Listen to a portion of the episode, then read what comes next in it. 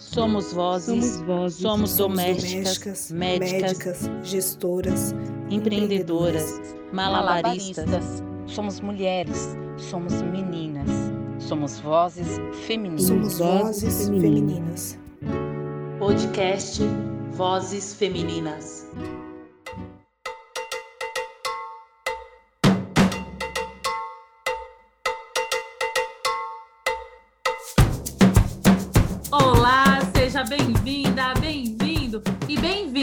Ao Vozes Femininas.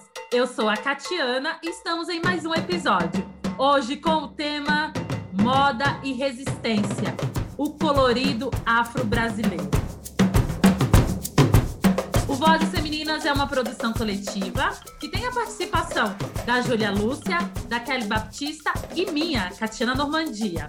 Nesta segunda temporada, eu compartilho a apresentação com a minha parceira, Júlia Lúcia. Oi, Ju, tudo bem? Bem-vinda! Salve, Cati! Olá para você que é ouvinte do Vozes Femininas, esse podcast cheio de afeto e de mulheres incríveis como eu, você, Catiana, Kelly e a nossa convidada de hoje, não é mesmo? E se você é novo por aqui, se achegue. Seja muito bem-vindo, porque hoje a nossa convidada é a responsável pela marca Nega Negona, diretamente de Salvador, Bahia, Cláudia de Jesus. A Cláudia é graduada em Pedagogia pela UXAL, Universidade Católica de Salvador, é professora da atual turma da quinta série da Escola Municipal Melo de Brito, é estilista e coordena os cursos de corte e costura em moda afro e o ateliê Nega Negona em Salvador. Cláudia de Jesus, seja muito bem-vinda ao Vozes Femininas. Como diz a minha parceira Catiana Normandia, a casa é sua.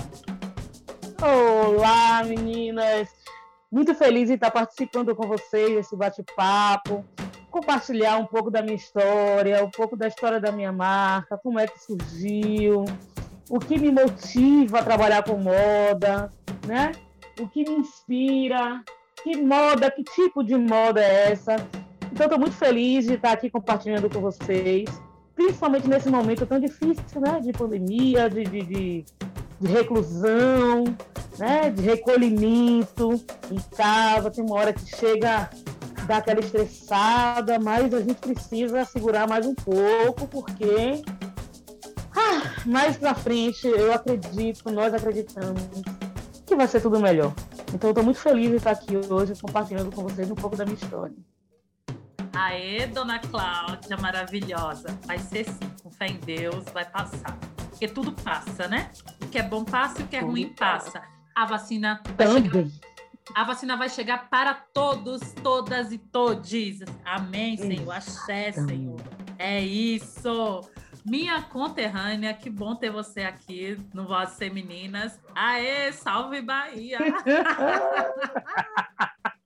Baiano, quando se encontra, é sempre festa, né? Menina, banda quando se encontra é uma resenha sem fim, né? Gente, Ave Maria. Ave Maria. A gente nem O se leva sotaque bate tão bom no ouvido. Gente, eu não sei. Olha, baiano não é isso. Bahia é o nosso país. Ai, Bahia, um Exatamente. beijo para, o nosso, para os nossos ouvintes baianos.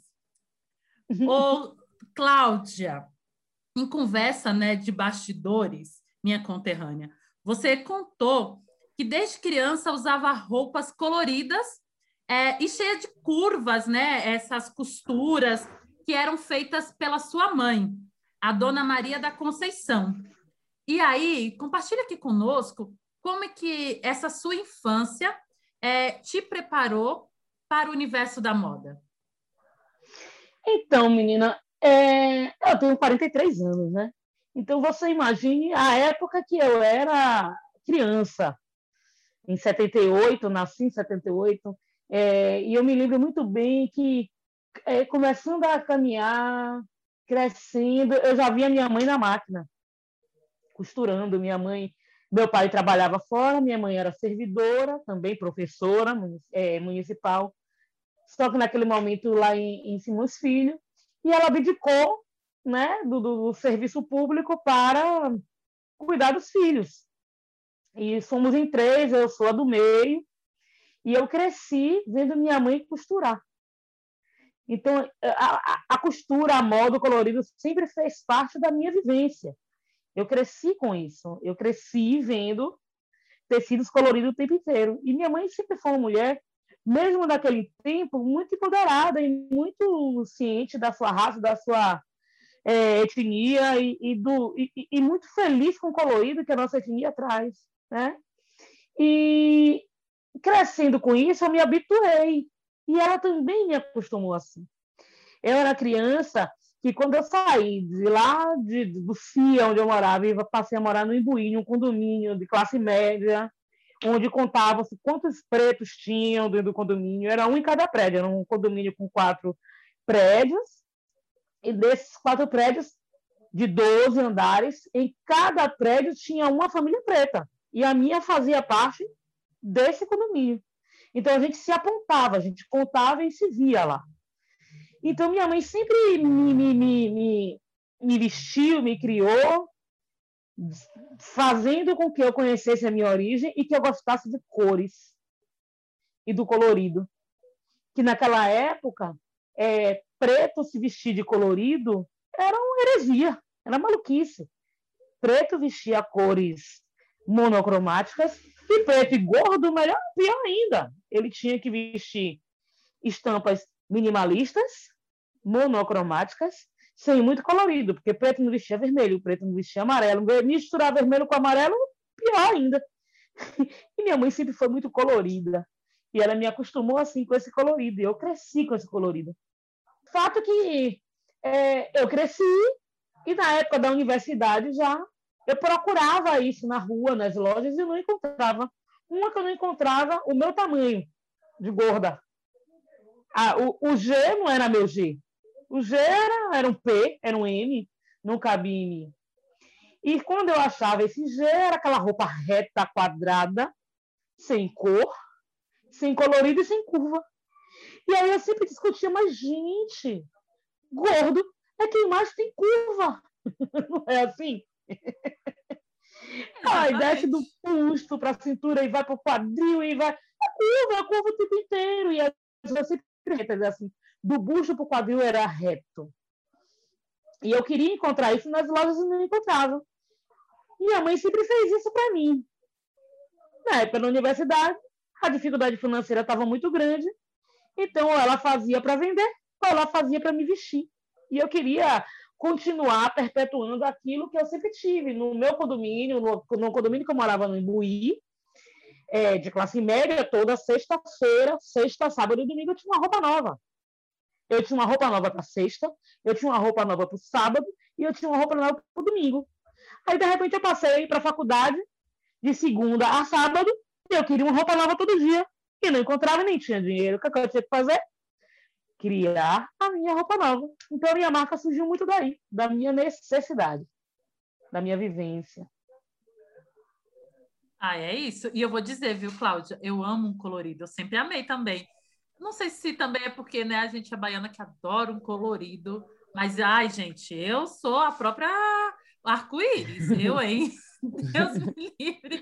Mas que bom que você trouxe dessa sua vivência. Você também tornou aí um negócio, né? Esse ateliê maravilhoso, que a gente está sabendo muito mais agora. Exatamente, assim. É, começou muito na época da faculdade mesmo. É, se no condomínio eu tinha uma roupa nova todo final de semana, sexta, sábado e domingo, na faculdade, que eu estava de segunda a sábado, eu queria todo dia uma roupa nova. Né? Mas, lógico, eu queria parecer todo dia nova. E as minhas colegas de faculdade, minhas amigas de sala, de curso, elas começaram a perceber isso percebiam que eram roupas que não se encontravam comumente em loja, com misturas de cores inusitadas, e sempre me pediam, eu quero roupa como essa daí sua. E eu dizia, gente, eu não sei, eu estou aprendendo, eu estou errando, eu estou acertando, e eu não tenho dinheiro para reembolsar o tecido se estragar, pelo amor de Deus, eu estou em crise. E elas apostaram. Eu me lembro que tinha Márcia Baião, é, é, é, Mariluce Vida, eu, tinha, eu tenho um, um grupo de, de, de, de, amigas que tornaram amigas para a vida. Marlene, eram amigas que apostaram em mim e disseram: não, mesmo que você erre, a gente aposta e me deram dinheiro para comprar o tecido, para fazer a roupa, para testar se deu certo, se não deu. E nunca deu errado, graças a Deus. Eu não me ouso a fazer o que eu não consigo. Sempre deu certo. E aí começou. Começou muito assim, muito do eu compartilhar o que eu vestia para as minhas amigas. E aí eu passei a comercializar aquilo que eu fazia, que era para me fazer sentir bem. E pedi demissão da primeira escola, meu primeiro emprego, a primeira escola que eu trabalhei, Escola Talentos, no Costa Azul, aqui em Salvador. Pedi demissão. Escola nem existe mais hoje, então não posso me ousar a falar o nome dela. É, pedi demissão e passei a, a viver de costura. E aí eu decidi naquele dia que eu iria juntar o meu curso de pedagogia, que é o que eu sempre quis, eu tinha feito, já feito magistério, né? Juntar o curso de pedagogia à moda, que era o que me motivava, que eu adorava todo dia pensar que roupa eu vou vestir para ir para a faculdade amanhã. Cláudia, e você fala com muita tranquilidade, muita autoestima, e você se autodescreve, se autodefine como uma mulher preta, gorda, cheia de autoestima. Menciona o vestir como um gesto de declaração da sua identidade enquanto afrodescendente e também fala sobre se vestir como um gesto político. E a gente está falando dessa posição num país né, extremamente sexista e racista. A abertura em 2005 do seu ateliê, o Nega Negona, em Salvador, é mais um passo no fortalecimento dessa identidade enquanto mulher negra que desde sua infância foi trabalhado por sua mãe? Exatamente isso. Quando, quando o ateliê surgiu, ele surgiu como um, como um grito de, de, de liberdade, de dizer, gente, a gente é bonita do jeito que a gente é, é desde que a gente tenha saúde, que eu primo pela saúde. Se eu, eu sou gorda e tenho saúde, eu não tenho por que me moldar ao o comércio ou, ou ao que a sociedade me impõe. E eu posso me vestir bem sendo gorda, né? É, e outra, roupa de gorda não precisa ser monocromática e não precisa ser reta. Ela precisa ter curvas, acompanhar as curvas que meu corpo tem. Então, a, a, é, é, eu, eu me lembro muito bem que muitas das minhas amigas gordas me usavam como espelho. Dizer, se ela usa e nela fica bonita, eu posso usar também que em mim também vai ficar bonita. Jamais ousariam a usar um amarelo junto com vermelho, uma roupa onde tenha uma cintura marcada e um, um quadril alargado. Porque a impressão que daria é que iria parecer muito mais gorda e muito mais feia. E não é. A gente aparece muito mais bonita do que a gente imagina. Do que a gente imagina. Então, primeiro você tem que antes de sair de casa, se olhar no espelho, se ver bem, se aceitar, e depois vai para a rua e você vira referência para muitas outras. E eu sei, eu tenho consciência de que eu fui referência para muitas outras, muitas outras amigas passaram a misturar cores, depois que me viam usando cores, e passaram a usar determinadas modelagens. E dizia assim: eu gosto de fazer roupa com você porque você entende o nosso corpo, gordo entende o corpo de um outro gordo, né? Que é diferente de eu fazer uma roupa para uma pessoa esguia, né? E não vai ter a mesma modelagem de uma roupa para uma pessoa gorda. Eu sei o que eu tenho que esconder e o que eu posso exibir. Adoro exibir meu colo. Ombro e colo eu adoro. E eu estimulei muitas das minhas amigas a fazer isso. Muitas delas hoje acabam usando muitas das blusas com decote no ombro, de ombro a ombro, porque o, o ombro fica muito bonito, o colo fica muito bonito. É, entendeu? Então, é, é, é, é, aprender a se gostar, é aprender a se aceitar, valorizar o que você tem de bonito para mostrar e aquilo que você acha que está em excesso, você dá aquela escondidinha, não tem problema nenhum. Não vejo problema nenhum isso. É, eu, eu tinha. Eu vou confessar uma coisa para vocês. Eu fiz cirurgia bariátrica há seis anos. Mas eu fiz cirurgia bariátrica não foi por questão estética, não. Eu fiz porque eu já estava naquela situação de saúde onde eu não conseguia respirar direito, eu dava aquela caminhada, já estava ofegante, eu já estava hipertensa, eu tive várias complicações de saúde. Tanto que eu fiz cirurgia bariátrica e eu hoje eu não tenho corpo magro, esguio, seco. Se você me olha hoje, você me vê uma mulher gorda. Eu tirei o excesso, eu fui fazer com 140 quilos e hoje eu estou com 90. Entendeu? E a minha briga com o meu cirurgião plástico. Eu não quero ficar com 70, com 50, eu não quero isso. Eu quero tirar essa excesso de pele. O meu desejo sempre foi dizer assim: eu quero marcar a minha cintura, eu quero mostrar que eu tenho cintura. É, e quando eu comecei a, a, a marcar, já usava roupas onde valorizavam os pontos X do meu corpo. Quando eu comecei a usar roupas onde eu botava aquele cinto que marcava minha cintura, aquilo para mim era show. E aí eu descobri que tem modelagens e tem modelagens. Tem modelagem que favorece isso e tem modelagens que anulam isso. E eu passei a trabalhar muito mais na modelagem para valorizar isso. A gente quer continuar sendo gordo, mostrando que a gente acha que é bonito da parte do nosso corpo e marcando o que a gente acha que é necessário. E ocultando também o que acha que não cabe. Entendeu? E ter liberdade. Eu acho que a palavra cis é liberdade liberdade para usar o que quiser, com o colorido que quiser, com a combinação que quiser, e esquecer da cobrança externa. Isso eu tento fazer é, todo dia com a minha marca, e todos os que me perguntam, eu tento é, polarizar isso aí, eu acho que isso aí é, é o X da questão. Isso é o X da questão. É isso. Eu também adoro valorizar o meu colo, né? As pernas. É isso, gente. Ah. Nossa, assim, eu tô mais gordinha na pandemia, né, Cláudia? Então, às vezes. Quem não está, né? Quem não está, né, Brasil? Quem não está? E aí eu fico pensando assim.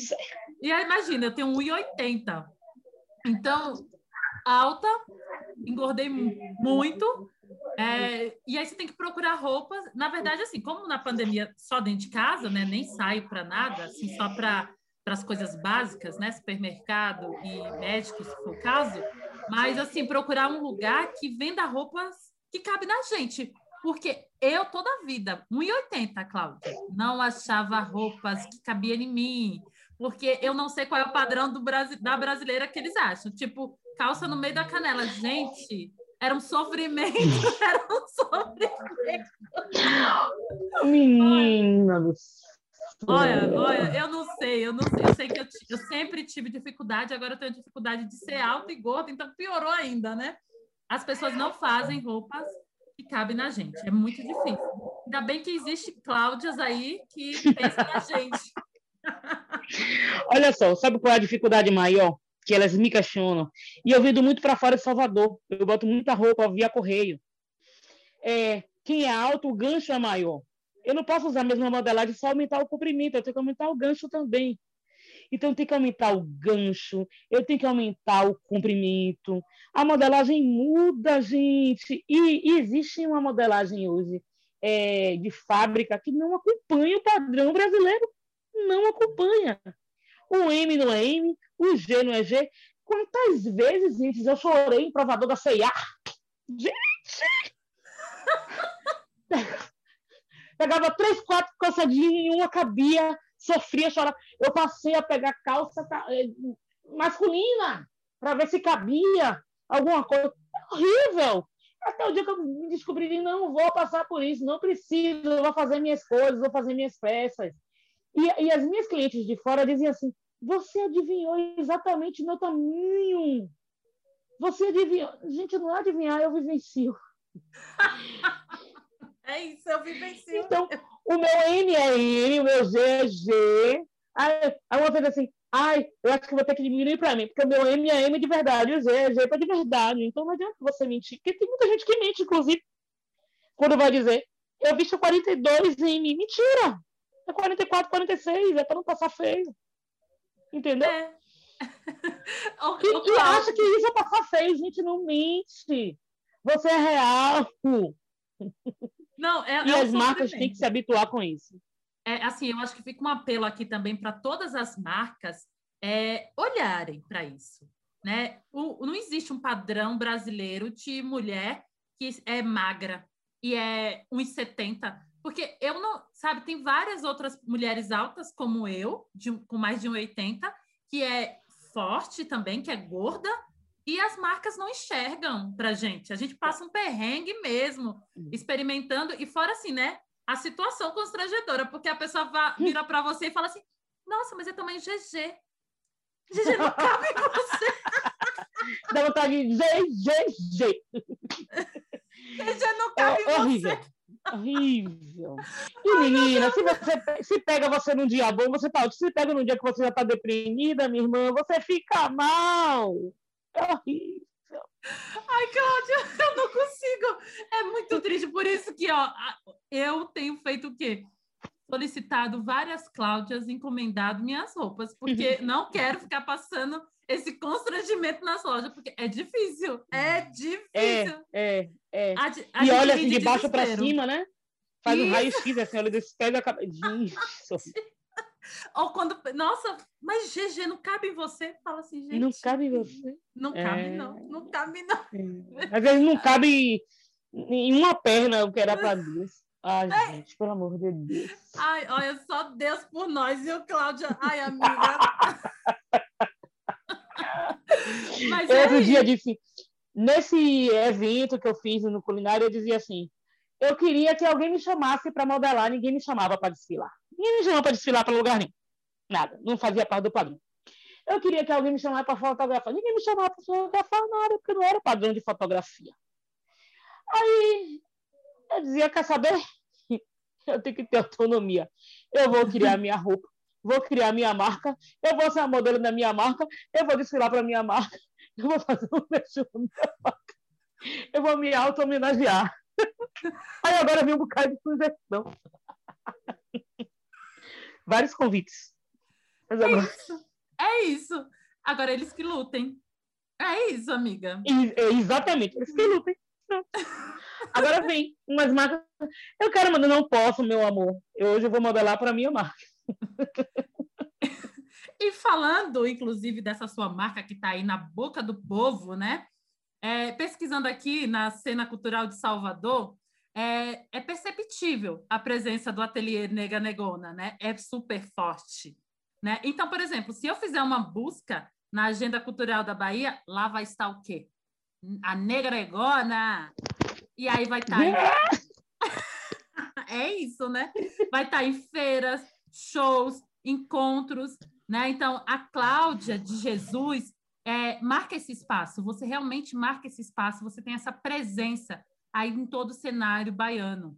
E dá o recado, né, de uma moda que resgata a nossa ancestralidade, com bastante autoestima e também inclusiva, porque quando você produz, confecciona roupas para mulheres, mulheres altas, mulheres gordas, você está fazendo uma roupa inclusiva. E Inclusive. isso, e isso, assim, é fantástico. Né? Então, assim, inclusive, quem trouxe a gente até você, quem é, fez a ponte né, de você conosco, quem é que trouxe, quem promoveu esse encontro ancestral foi a nossa voz feminina, que está no episódio 6, a Raíssa Albano. Raí, um beijo, bonita, saudade, saúde sempre, lindona, fique bem. E aí ela contou pra gente que te conheceu em um restaurante. E ela estava lá dando close em Salvador, neste restaurante. Você a viu e a convidou para desfilar, né? De fazer um você estava promovendo um desfile da sua marca. Muito maravilhosa, gente. Achei tudo. É isso, né? E aí eu conta aqui pra gente, para o nosso ouvinte, como é essa sua atuação na cena soteropolitana e como o ateliê tem dri- driblado é, esse período pandêmico para sobreviver, porque não está fácil para ninguém. Então, como é que está aí a atuação de vocês aí na cena baiana e como é que vocês têm passado por esses dias tão desafiadores? Enfim, realmente, eu me lembro de Raíssa. É, na verdade, assim, tem um ator baiano, Jorge Washington, é, do, do, da companhia baiana de Patifari, da companhia do, do grupo de teatro Olodum. E ele tem um projeto que é o Culinária Musical. E a gente tem uma parceria.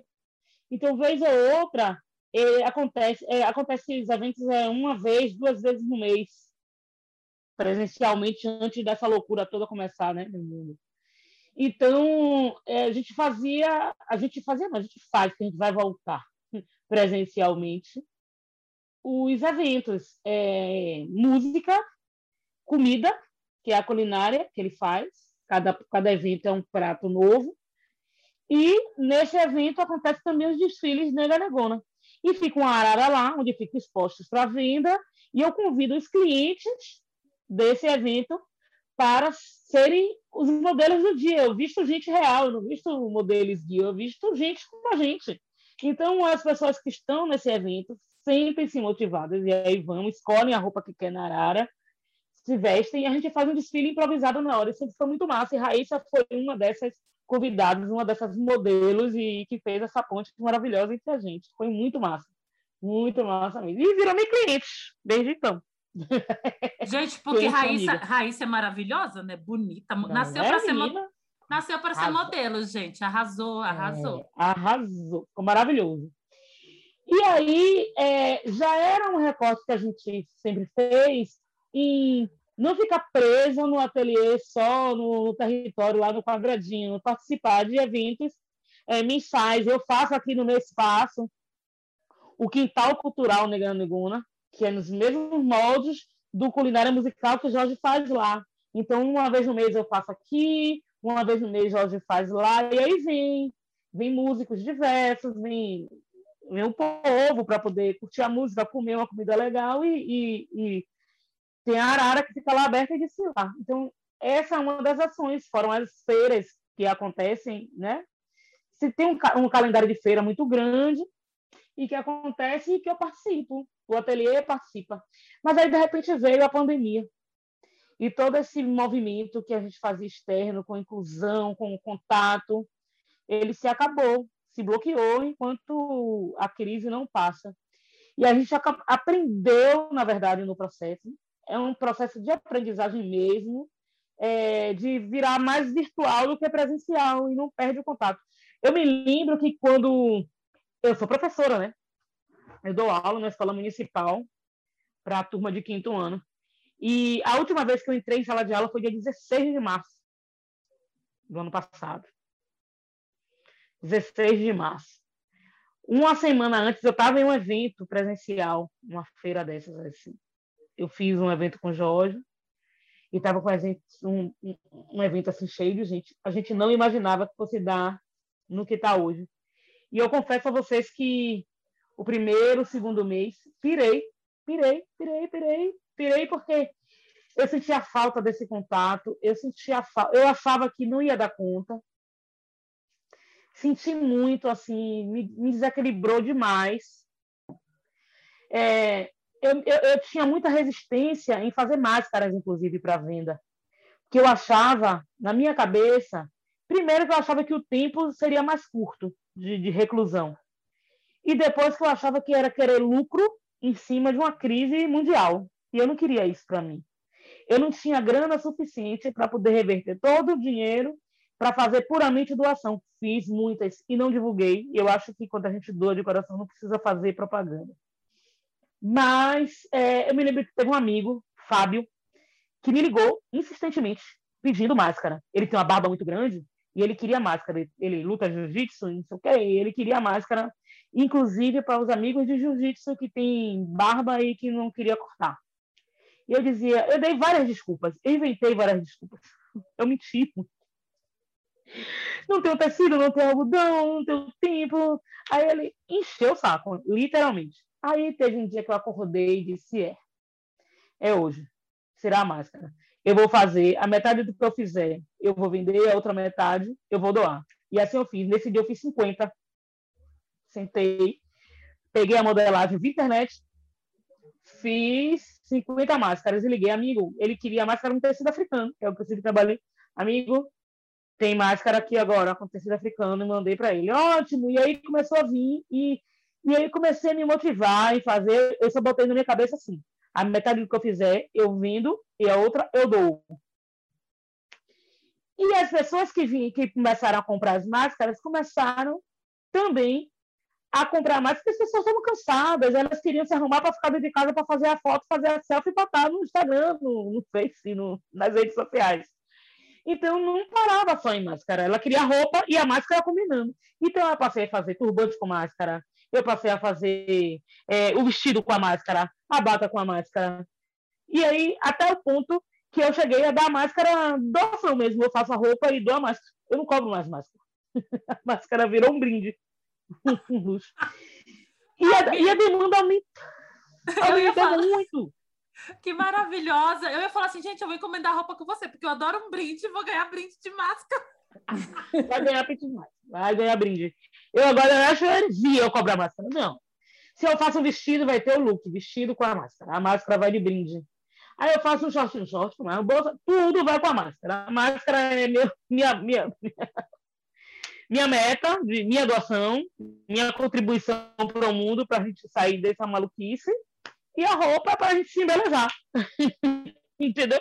Então, me surpreendi muito. A minha clientela aumentou muito na pandemia. Eu nunca imaginaria que eu ia ter uma crescente enquanto todos estão discutindo a demanda que caiu, a, a renda que diminuiu. Eu não tenho, eu não posso fazer isso. Eu tenho, inclusive, eu comecei exatamente essa semana em fazer um, um post agradecendo os clientes novos os clientes que sempre foram fiéis, porque eu me surpreendi, realmente eu consegui perceber hoje que antes eu dizia assim, ah, gente, eu faço uma coisa tão básica e as pessoas acham tão maravilhoso, que para mim é tão natural, né?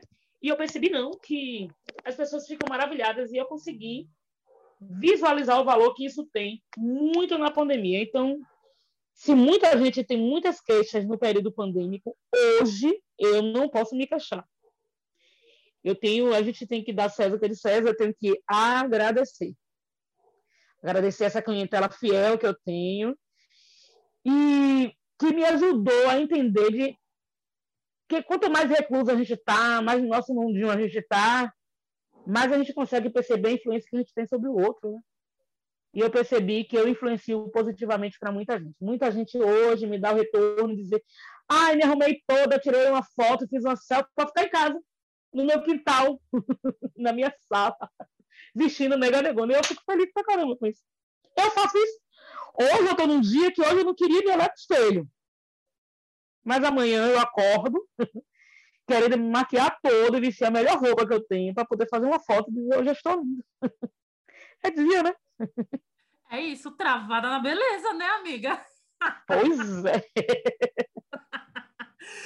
Quando você fala assim, Clau, é, é muito bonito de escutar, né? É, esse seu carinho pela costura, né? Pela moda, por tudo, porque você está vestindo é autoestima. Você está vestindo ancestralidade, está vestindo aí muita coisa para a gente que é importante. E aí, quando você também traz essa questão do social, que você é muito apegada, assim como a gente também, né? É muito apegada ao social. E isso é fantástico. E aí, você neste momento está liderando um projeto chamado Nega Negona Fortalecendo Raízes, que está acontecendo né, via a lei Audi Blank é, da Bahia, do estado da Bahia.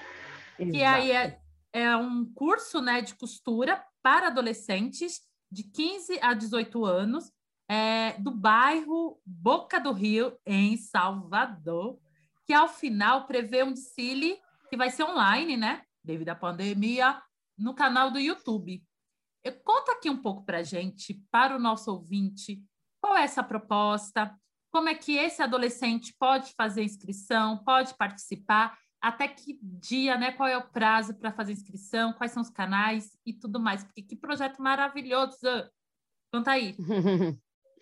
Então, no final do ano, em novembro, no finalzinho de novembro, ou começo de dezembro, surgiu, abrindo as inscrições para esse edital da Lei de Blanc, que era um projeto para fomentar a cultura, né? E aí o meu foco, o que eu escolhi, foi é, adolescentes, jovens e adolescentes. E aí o que eu quero com isso é, é é, pluralizar um pouco do meu conhecimento. Eu quero é, compartilhar e empoderar alguns jovens, assim como eu fui empoderada, e, e, e no que me faz bem, que eu sei que vai ser o caminho bom para eles também, né?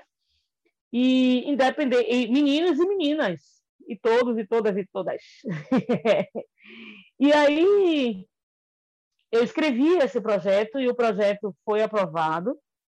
Eu tenho até agora abril para executar o projeto. O projeto já mudou de data duas vezes. Eu estou na terceira data de mudança. Eu acabei de solicitar uma alteração, porque ele era presencial.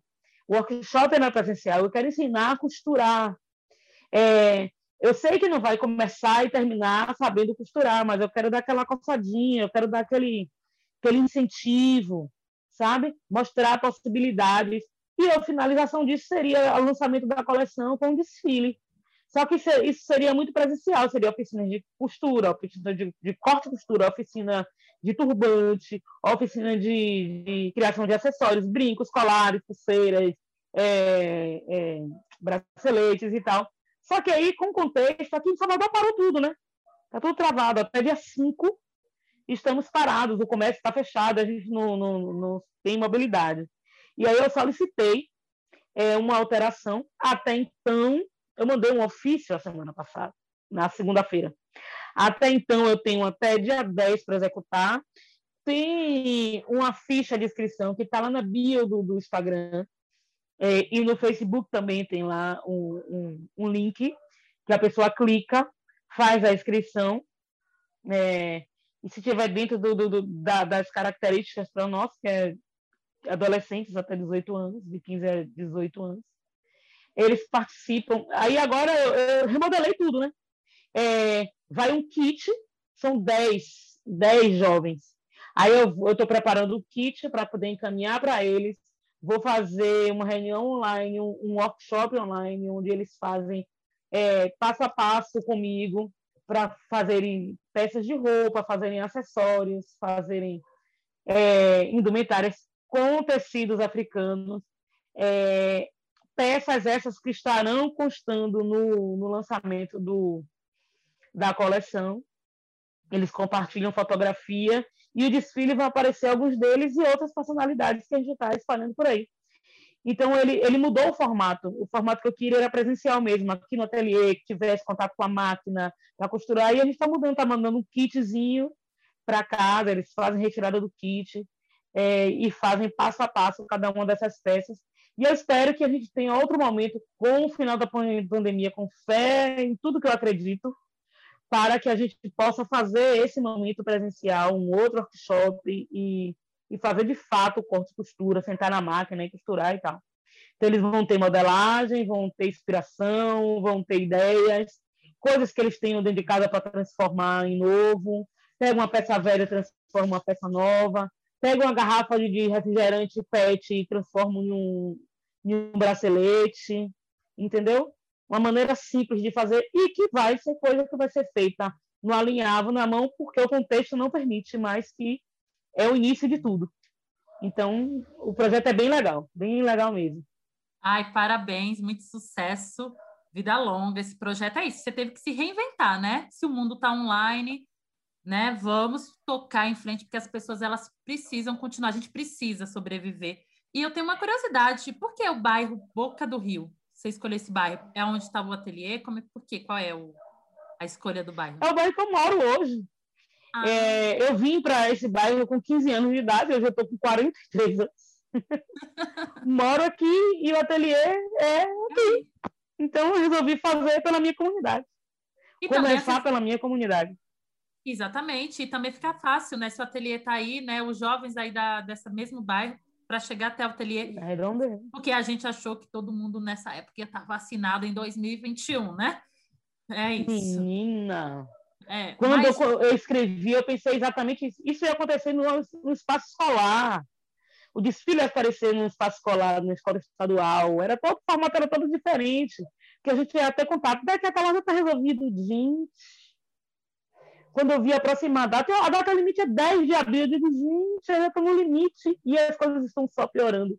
E eu acredito que ainda tenha mais adentro, mas eu quero encerrar dia 10, Entendeu? É muito louco, é muito louco. O contexto está muito doido. Gente, fica em casa, use máscara, se proteja, use álcool gel, não se aproxime, não aglomere, porque está muito, tá muito punk, está muito, muito massa. Muito, muito, muito, muito preocupante. Tá, tá bem preocupante. Cada dia é para a gente é, agradecer de sobreviver mais um dia. Sim, com fé em Deus a gente vai sobreviver. Fique em casa, hein, gente? E tomara que dê uhum. certo. A gente vai seguir acompanhando aqui no Instagram, na página da Nega Negono, o andamento do projeto. Ao nosso ouvinte, fique tranquilos que também na legenda a gente vai colocar todas as informações das redes sociais da Cláudia, do ateliê dela, para que você. É, sigam o canal, gente. Estou começando com o canal, sigam o canal. Gente! Esse vai ser o primeiro grande vida do canal.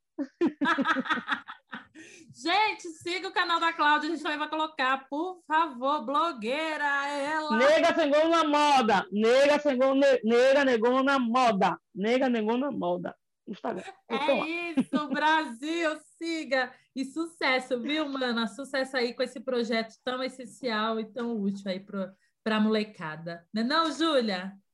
Sim, Catiana. E vamos reforçar. Vamos todos usar máscara e, dentro do possível, ficar em casa. E usar máscara da nega negona, né? Cláudia, você concilia as atividades de criação e costura das peças do Nega Negona com a pedagogia, como você disse anteriormente, você é professora da educação municipal e como você percebe a sua presença no processo de formação de adolescentes entre 11 e 13 anos, que é uma fase em que o jovem está formando, buscando a identidade dele? Menina, eu me lembro que teve um dia que uma aluna, que ela sempre andava com o cabelo preso, eu sempre tive o cabelo volumoso, assim, o meu cabelo natural é sempre muito volume. E, e eu não fico satisfeita só com o meu cabelo natural, então eu uso lace, eu uso eu uso apliques, eu, eu faço entre laces, eu faço ouro. Eu gosto de toda final de semana estar tá com um cabelo diferente. E, e a roupa, né? Eu me. Eu já tive várias discussões na escola, porque sempre quiseram assim, vamos fazer uma farda. Não me adequo à farda, gente. Eu me arrumo todo dia para trabalhar para meus alunos. Eu não vou me ver todo dia vestindo uma farda. Eu quero hoje, eu estou feliz, vou vestir o amarelo com vermelho. Amanhã eu estou meio tristonha, vou vestir uma cor mais sóbria, um, um, um branco, um cinza. Ah, mas hoje eu estou festiva, eu vou misturar todas as cores. E meus alunos, eles sentem isso. Eles dizem assim, quando eu chego na sala deles, eles falam assim, eles falam assim ah, essa hoje tá bonita. Essa hoje eu gostei. Quer dizer que a de ontem não estava bom, né? Não é assim? E aí, eu me lembro que teve uma aluna que ela sempre andou com o cabelo muito preso, muito preso, muito preso. E aí ela foi para a sala de aula. Obviamente ela estava fardada, que aqui tem a obrigatoriedade da farda. Ela soltou o cabelo para ficar igual o meu, assim, um bandejão. E ela fez questão de botar uma blusa colorida em cima da farda. Uma calça jeans. Aí ela chegou assim, Pro, hoje eu estou parecendo sua filha. Hoje eu vim parecida com você. Eu estou influenciando, gente. E ela passou a se aceitar, ela passou a deixar o cabelo dela livre, ela passou a usar aquele cabelo no beijão. Ela não mais escovava e botava o bicho para trás para poder ficar aquele negócio lambido. Ela queria volume como eu estava com volume, porque ela conseguia me ver bonita do jeito que eu estava lá. E ela queria ficar tão bonita quanto eu estava. Entendeu? Então cobram, dizem, para amanhã você vem com, ah, não sei, amanhã depende da hora, do jeito que eu acordar. Se eu acordar bem, eu venho com vestido festivo. Se eu não acordar, eu venho com a coisa básica. Eles esperam, meus alunos, eles esperam me receber para ver como eu vou estar vestida, como eu vou estar montada. Hoje, hoje a senhora está bonita, prof. Hoje eu gostei. né? Então, quando eu comecei a perceber que eu era influência para aqueles jovens de mudar conceitos, e a mãe dos jovens, a maioria, eu tenho uma grande parcela dos alunos que são extremamente evangélicos e que tenham, tinham um outro olhar para minha vestimenta, para meu colorido, para o, o, afro que eu visto. Entendeu? E elas passaram a me pedir dicas. Vem para reunião e diz assim: onde é você comprou esse cabelo? Essa roupa, ô, nega, eu costuro. Vai lá no Instagram. Ela vai no Instagram e vê a roupa. Eu te dou uma dica, eu te dou uma recomendação. Então, ainda que no meio da reunião elas não abram, eles não abram, que já veio pais também, já vieram pais também, eles vêm off e me perguntam e me, me pedem a opinião. Então eu sei que eu estou influenciando. Entendeu? Isso, para mim, é o auge. É fazer com que eles se reconheçam como bonitos, como belos, do jeito que eles são.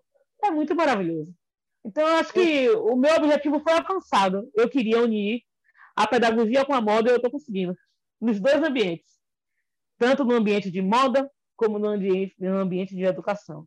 As pessoas chegam e me têm como referência. Aquela, eu quero falar com a professora do meu filho. Como é o nome dela? Eu não sei. Eu sei que é aquela que sempre está colorida, colorida. Aquela negona colorida. Ah, tá. Professora Cláudia. Isso é massa. É, e é muito potente quando a criança ela tem uma referência com a qual ela cria uma identidade. Ela se identifica com aquela pessoa ela se identifica com uma mulher que tem traços, que o fenótipo é semelhante ao dela e que está ocupando um, um lugar relevante, um lugar de educadora. Isso é tão potente e tão importante para a criança, para o jovem em processo de formação. E você que termina usando o seu, a sua vestimenta como um meio de comunicação mesmo. Você está comunicando valores, como Catiana colocou, está comunicando é, a nossa ancestralidade enquanto povo negro, está valorizando o que nos constitui enquanto nação e na verdade, eu acho que quando a professora Cláudia chega no colégio, é um acontecimento, não é mesmo? Não é a chegada, é o acontecimento é. da professora Cláudia. Eu me lembro que eu tinha. Eu tenho sempre um, um, uma atividade que eu faço quando eu pego a turma na primeira semana.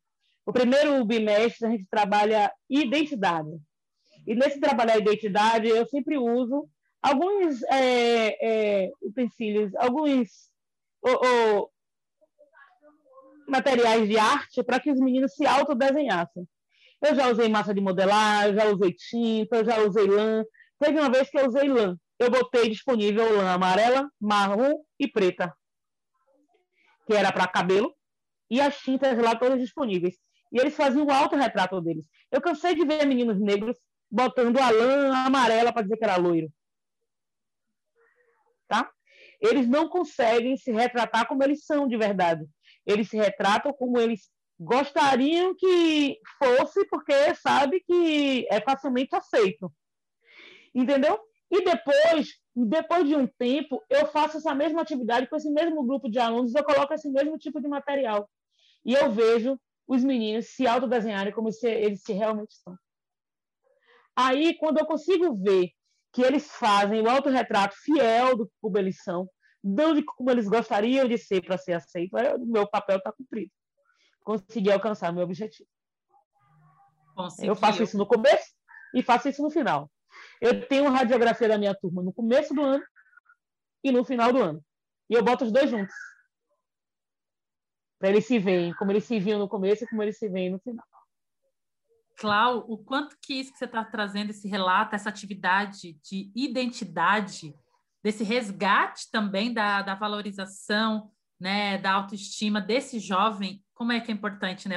Como é que ele se via antes e como é que ele se vê depois do encontro contigo, né? Dessa educação também, né? Essa educação da moda e educação de vida, o quanto que isso é essencial. E aí, eu gostaria que você contasse aqui para o nosso ouvinte, para você, Cláudia, o que é o Nega Negona?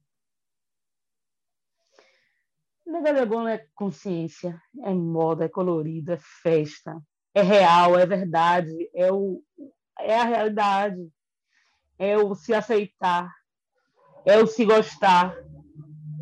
Nega negona para mim é se entender, se aceitar e se gostar do jeito que você é. Ai, eu viva maravilhosa, gente! Que mulher maravilhosa, Brasil! Ai, gente, isso me emociona tanto, porque eu vejo tanto a minha trajetória. Eu nunca tive é, dificuldade de aceitação dentro da minha casa. Fui, isso foi muito, sempre foi muito bem resolvido dentro da minha casa. Eu tenho uma mãe que é, sempre endeusou muito isso e, e sempre me, me fez enxergar muito isso. E eu faço isso com meu filho, eu reproduzo isso com meu filho. Então, dentro do meu ambiente familiar, eu nunca tive, eu nunca tive aquele negócio de ficar escondendo. Não, eu sempre fui mostrada, eu sempre quis chegar e quis mostrar. Eu queria chegar na festa e todo mundo tinha que ver que eu cheguei na festa. Não é para saber, ah, ah, você tá aí. Não, eu queria que visse quando eu chegasse. Eu entrei ali na porta, Claudinha chegou na festa, olha que ela está. Gostei disso. E é, acho que isso facilitou muito é, as minhas relações externas na escola, onde a gente sofre muito. Tanto bullying, quando a gente não entendia que tudo, tudo que era discriminação é, nominava só como bullying. Tem discriminação sim, tem bullying sim, né? E, e, saber dissociar uma coisa da outra. E eu sempre driblei muito bem isso, de, de chegar na, na, na, universidade e a coordenadora do curso dizia assim, olha como você tá linda, seu cabelo, eu usava trans na época, seu cabelo tá lindo, você vai sair e ler? Não, é minha raiz, é minha história. Se a senhora quiser, eu te ensino. Eu não estou fantasiada para sair no carnaval, né? Porque para ela, eu ia sair carnaval, eu estava fantasiada de preta para sair carnaval. Entendeu? E, e, isso dura a vida inteira. Você, você tem que, em todo momento, mostrar que você não usa trança porque você está escondendo o seu cabelo raiz. Mas você fica bonito. Ai, amanhã eu cansei, eu hoje estou com ele assim. Ai, amanhã eu cansei, eu vou botar uma peruca. Ai, amanhã eu cansei, eu boto um turbante eu tenho que fazer o que me dá vontade, no dia que me der vontade, é a hora que me dá vontade. Eu não tô, eu não, eu não tenho que me sentir obrigado. Minha mãe, se você ver a foto de minha mãe hoje, minha mãe hoje está com a cabeça raspada. Há anos já. E as pessoas perguntam assim: é mãe de santo? Não. Ela não é mãe de santo porque ela está com a cabeça raspada. Ela está com câncer? Não. Ela não está com câncer ela está com a cabeça raspada. Ela está com a cabeça raspada porque ela, ela gosta de estar com a cabeça raspada. E ela não consegue hoje deixar crescer é você fazer o que te faz bem, quando você quiser, do jeito que você quiser, a hora que você quiser. E dane-se a aceitação e a avaliação do outro. Você estando bem, o mundo que lute para te aceitar como você está. O mundo que lute, meu bem. Você trouxe aí uma, uma fala, tem uma coisa também que me incomoda, não sei se te incomoda. Quando a gente está de turbante, o povo quer. Ah. Agora com a pandemia, quer colocar a mão. Meu Deus, gente, não toca a mão ah. no turbante. Ou senão. Ai, não, para, gente, não toca a mão, pelo amor de Deus. Ai, eu já corto logo. Né? Ai, é. Olha, sem comentários. Ou senão, ai, me ensina. Eu, de verdade, Cláudia, eu não eu aprendi a fazer turbante porque foi sozinha, foi, é, para mim é muito ancestral eu vou fazendo as minhas amarrações. Ninguém me ensinou. Uhum. No meu caso, ninguém me ensinou, né? Mas é isso, gente. Quem quiser aprender. Quem quiser aprender, tem vários vídeos aí no mexe YouTube. Para um lado, mexe para o outro, dá uma tossidinha, veja aqui fica bonito, aqui não, aqui. E vou, boto o pano dentro para ficar mais alto, que eu gosto de negócio lá alto. Eu também. É, porque é ancestral, né, amiga? É ancestral. Exato. Eu já fui rainha em outra eternidade. Eu já fui. Eu, eu tenho certeza. Eu tenho certeza que a gente já foi rainha, só pode. Exatamente. Ô, oh, bonita, eu ficaria aqui, né, ah. Júlia, horas oh. dando risada com você. A sua energia é fantástica. Baiana maravilhosa, minha conterrânea. Ah. Quero ter você aqui com a gente. Nossa, como foi bom conhecer, né, essa mulher preta que por meio desse colorido, né, e de toda a criatividade vem contribuindo para o fortalecimento da nossa, da nossa cultura, que é tão plural. Cláudia, você é muito maravilhosa. Você é uma rainha. Ai, meu Deus. Estou apaixonada. Quando eu for para Bahia aí, passando a pandemia, né, Brasil? Quero fazer uma visita. E quero também estar tá bem no restaurante para poder desfilar, porque eu não sou obrigada. muito obrigada pela presença. E quando você estiver aqui no restaurante e não estiver ativo lá no evento, a gente vai fazer um provador. Faz um provador e faz um videozinho e vai largar para o mundo. Eu quero, combinado? eu quero. Oxi, mais que combinada, minha filha, mais que combinada. Amiga, me fala uma coisa, como é que o nosso ouvinte pode te encontrar nas redes sociais? Quais são as suas redes sociais? Maravilhosa! Nega Negona, botou lá no Instagram, Nega Negona, underline, nega negona underline. Ó, se você colocar nega negona, vai lá. Já tô lá. Eu nunca gravo. Mas não tem problema. Também. Não tem problema. Agora sim, nega negona tudo junto. Tá, nega negona É uma junto. palavra. É, tudo junto. Instagram, Facebook e no YouTube, o canal Nega Negona Moda. Ah, é, porque Por agora você tá favor, no gente. canal, agora você é YouTube. Gente, Agora eu tô no canal, agora eu tenho que estar lá no canal, ativando. Ó, bonita, Se muito inscreva no obrigada. canal. Se inscreva no canal. Ouvinte, fique tranquilo e tranquila, que vamos deixar na legenda todos os arrobas, o link, inclusive, do canal da Nega Negona, para você dar like, curtir, compartilhar com as amigas, com os amigos, com os amigos. Clau, muito, todo- muito obrigada, muito obrigada, muita Ai. luz na sua caminhada, muita prosperidade. Que bom te escutar, aprender e perceber o quanto que você também está se reinventando. Isso também é uma força ancestral, né? De tudo que a gente já sabe, que a gente já passou. Então, felicidades. O Vozes Femininas estará sempre de portas e janela abertas para você, não é mesmo, Júlia? Certamente, certamente. Também quero agradecer a você, Cláudia, e registrar a minha admiração pelo seu trabalho, tanto por meio das suas peças no Nega Negona, como também do seu trabalho na escola, na sala de aula, nesse processo educativo que vai muito além do conteúdo. Então, super parabéns. Aí a gente ficou muito feliz com a sua participação e com certeza todos nós aprendemos né, o que significa amar e se amar. Obrigadão. Ai, gente, eu agradeço a vocês, fiquei muito feliz em poder participar, em poder compartilhar a minha história com vocês, em poder compartilhar o meu caminhar, o, a ideia do que da minha marca, que não é puramente comercial, ela vai muito além disso. É, eu quero ramificar isso e, e quanto mais eu puder pluralizar para que as pessoas se amem, se aceitem, se gostem, se embelezem e se exponham. Eu acho que é muito lindo e vida longa para todas nós, né? E que tudo isso passe logo para a gente se encontrar pessoalmente. Um beijo, um beijo, amém. Vai passar, com fé em Deus, vai passar. E a gente vai se ver pres- presencialmente aí na Bahia, em Salvador, dando close. Bem que são. Ai, Brasil, obrigada. Clau. Até breve. Obrigada! Até! Até.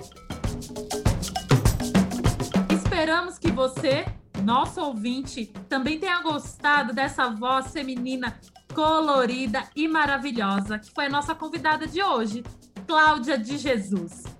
E te convidamos a assinar o nosso podcast, a compartilhar com as amigas, com os amigos e com os amigos.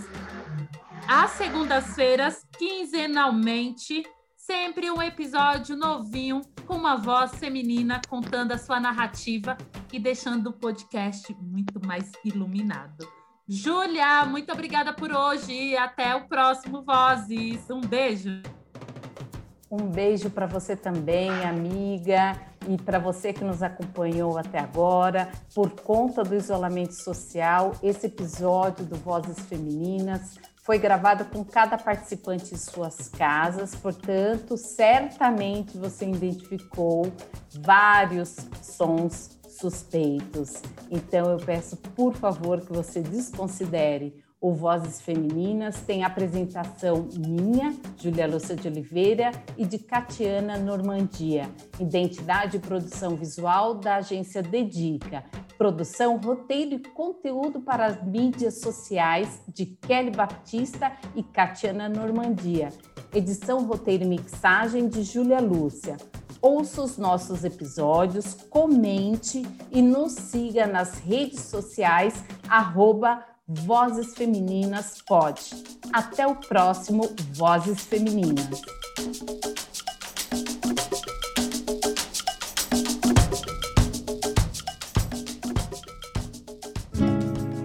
Somos vozes, Somos vozes, somos domésticas, domésticas, médicas, médicas, gestoras, empreendedoras, malabaristas. Somos mulheres, somos meninas, somos vozes femininas. somos vozes femininas. Podcast Vozes Femininas.